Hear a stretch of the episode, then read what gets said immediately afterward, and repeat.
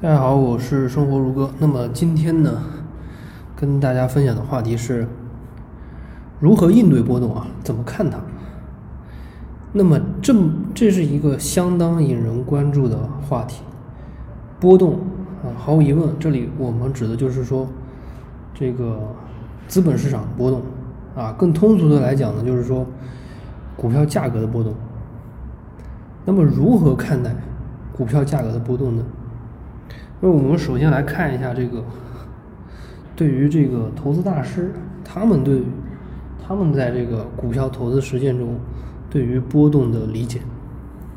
那么早在这个格雷厄姆时代呢，其实就在书中就已经写到了，就是在那个《聪明的投资者》这本书中呢，他就给出了定义。他说，从根本上来讲，价格波动对于真正的投资者只有一个。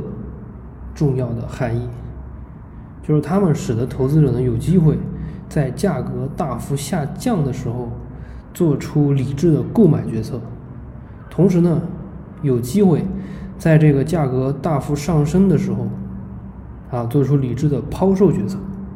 在除此之外的其他时间里呢，投资者最好忘记股市的存在啊，更多的关注自己的股息回报，或者说是。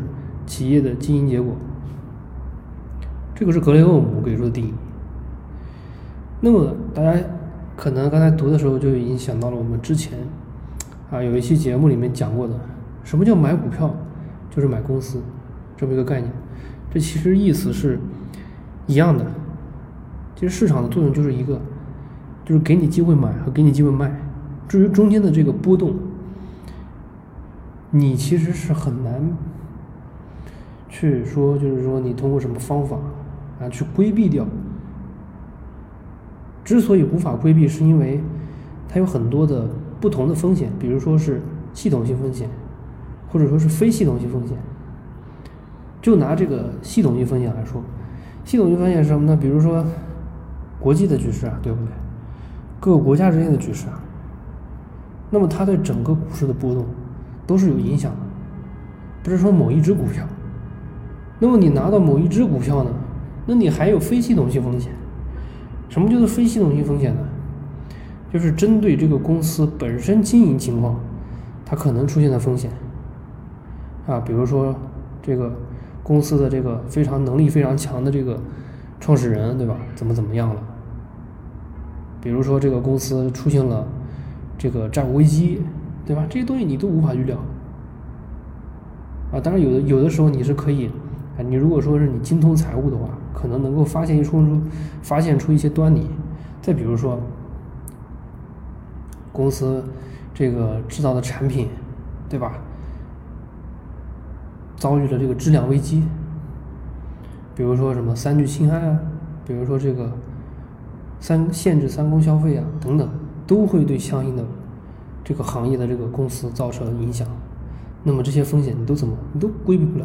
所以波动是必然的，而且是有很多的风险，你必须得承担这些风险，你才有可能拿到这些公司的高的收益。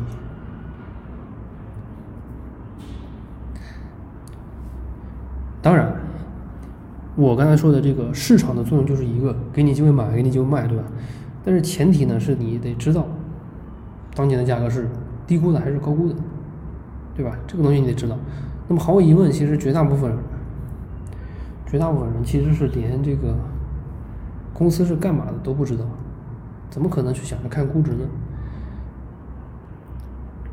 然后呢，我们再来看一看啊，这个绝大部分投资者，普通的投资者，他们是怎么在实践中对待这个股票的价格波动的？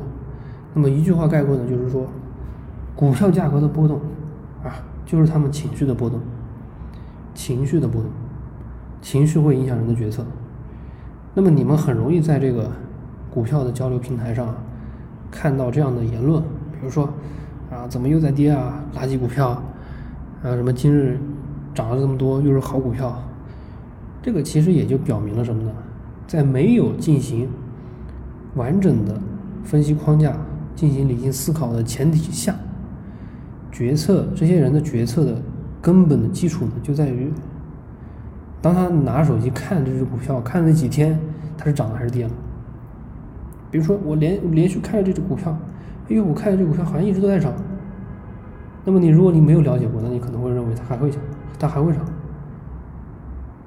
当然，不管不管你是看什么股票，这这种想法都是错的，因为你不可能说哦，我看见这只股票连续涨了好几天了，所以下一天也是涨。这种这种这种这种东西是没有逻辑的。你最应该看的是什么呢？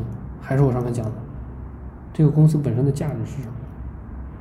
所以这些普通投资者他就产生一种错觉，就比如说它是涨，然后他就认为继续涨，然后跌了他就会认为继续跌，这个就是韭菜。韭菜是什么？韭菜就是就是这样，完全是跟着波动走的，完全没有第二种，就是完全是波动，跟着波动走。所以赌场论，很多人说这个股市是赌场，对吧？他们这些其实就在于什么呢？就在于这些韭菜把这种。股票的这种涨跌变成了一种游戏，啊，当做了一种玩物。那么他们就忘了自己当初来的目的是什么？当初他们来的目的是赚钱，是获得投资收益，最后变成了一种好玩的游戏，对吧？